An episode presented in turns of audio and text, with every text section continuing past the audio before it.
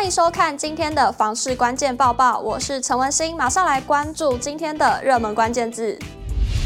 今天的热门关键字：小资族、低薪。近年来，全台的房价大涨，小资族越来越难在双北地区买房，购物能力弱化。而双北地区最受小资族青睐的地区是在哪边呢？根据联征中心资料显示，对照二零二二年上半年与二零一二年同期十年时间，台北市、新北市年收二十至四十万元的小资族新增房贷件数，从两千四百七十三件降至一千八百四十四件，大幅减少了近三成。而双北地区最受小资族青睐的地方，则是在淡水。东升房屋研究中心汇整联征中心资料发现，今年上半年双北年收在二十至四十万元之间的小资族新增房贷件，淡水区就占了一百六十六件，接近一成，为双北最受小资族欢迎的购物热区。东升房屋研究中心经理叶佩瑶指出，内政部不动产资讯平台揭露，今年第二季台北市的平均购屋单价为每坪六十七点六一万元，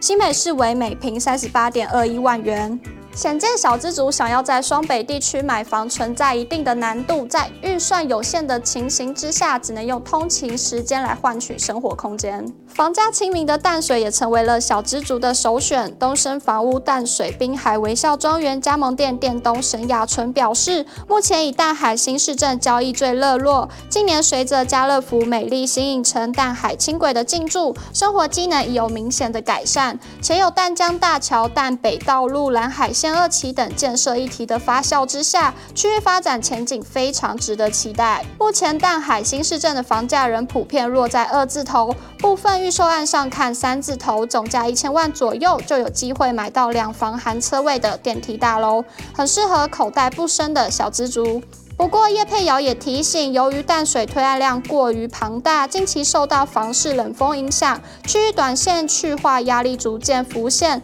因此，建议购物民众在选择物件时应更加审慎。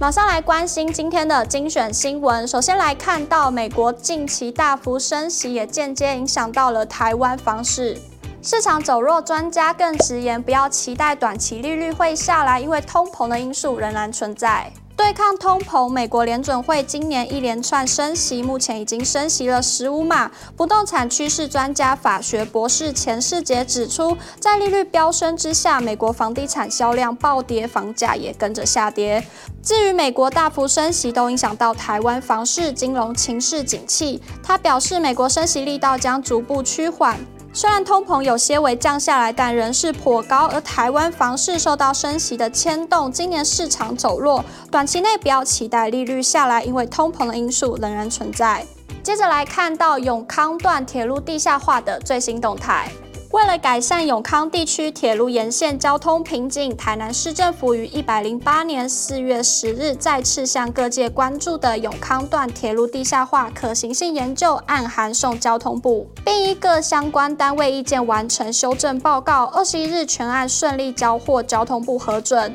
并于二十二日送行政院核定。未来预计将改建永康大桥为地下站。并于二战间增设康桥地下站，不仅可以让旅客享有更好的铁路服务，更可以彻底解放永康开发潜力，带动南市的发展动能。最后来看到，受到中科四期二零园区的加持，彰化二零地区的房市因此也受惠。中科四期二零园区自二零一八年正式对外招商以来，知名大厂先后进驻，收获颇丰，当地房市也因此受惠。东升房屋研究中心汇整十家登录资料发现，短短五年时间，二零的土地成长总金额就从十八点三亿元增长到三十三点七亿元，大增了十五点四亿，增幅超过八成。土地成交量也从两百八十二件快速增加到二零二一年的三百七十四件。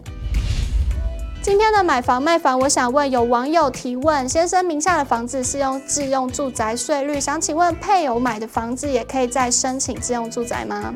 有网友回应：如果说地价税的话不行，本人配偶未成年受抚养亲属只能择一使用。也有网友回复：配偶户籍要迁入新购买的房子。如果你喜欢今天影片，请不要忘记按赞、订阅还有分享，并且开启小铃铛。我们下次再见。